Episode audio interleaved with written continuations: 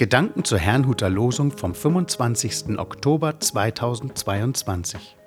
Der Losungstext aus Jona 4, Vers 4 lautet: Der Herr sprach zu Jona: Meinst du, dass du mit Recht zürnst?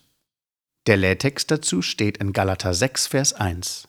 Wenn ein Mensch etwa von einer Verfehlung ereilt wird, so helft ihm wieder zurecht mit sanftmütigem Geist, ihr, die ihr geistlich seid.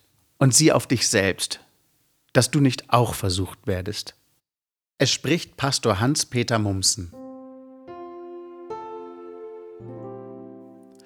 Kein doppeltes Maß.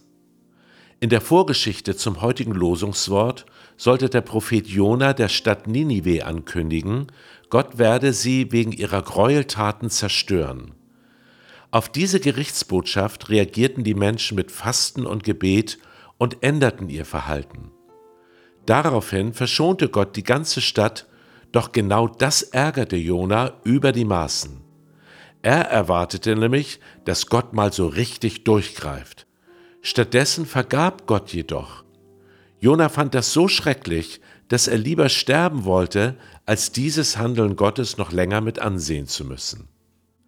Das erinnert mich an eine Chorprobe mit unserem Gospelchor. Ein junger Mann sagte, wir sollten mal lieber aufhören mit unserer christlichen Nächstenliebe und stattdessen die Falschsänger aus dem Chor ausschließen. Alle schauten ihn völlig erstaunt an, denn er selbst war der größte Falschsänger. Auch Jona lebte letztendlich von der Gnade Gottes. Kurz zuvor hatte er noch im Bauch des Fisches für seine Rettung gedankt. Wie kommt also ein Mensch dazu, der selber von der Gnade Gottes lebt, anderen diese Gnade zu verwehren? Ich muss gestehen, ich weiß es nicht. Was ich weiß ist, dass es leider immer wieder geschieht. In diesem Sinne können wir auch den Lehrtext verstehen. Der Apostel Paulus erklärt, wie Menschen, die selber die Vergebung und Barmherzigkeit Gottes erlebt haben, mit denen umgehen sollen, die sich verfehlt haben. Sie sollen ihm bzw. ihr helfen, wieder zurechtzukommen und das in einem sanftmütigen Geist. Beten wir nicht etwas Ähnliches im Vater unser? Vergib uns unsere Schuld, wie auch wir vergeben unseren Schuldigern.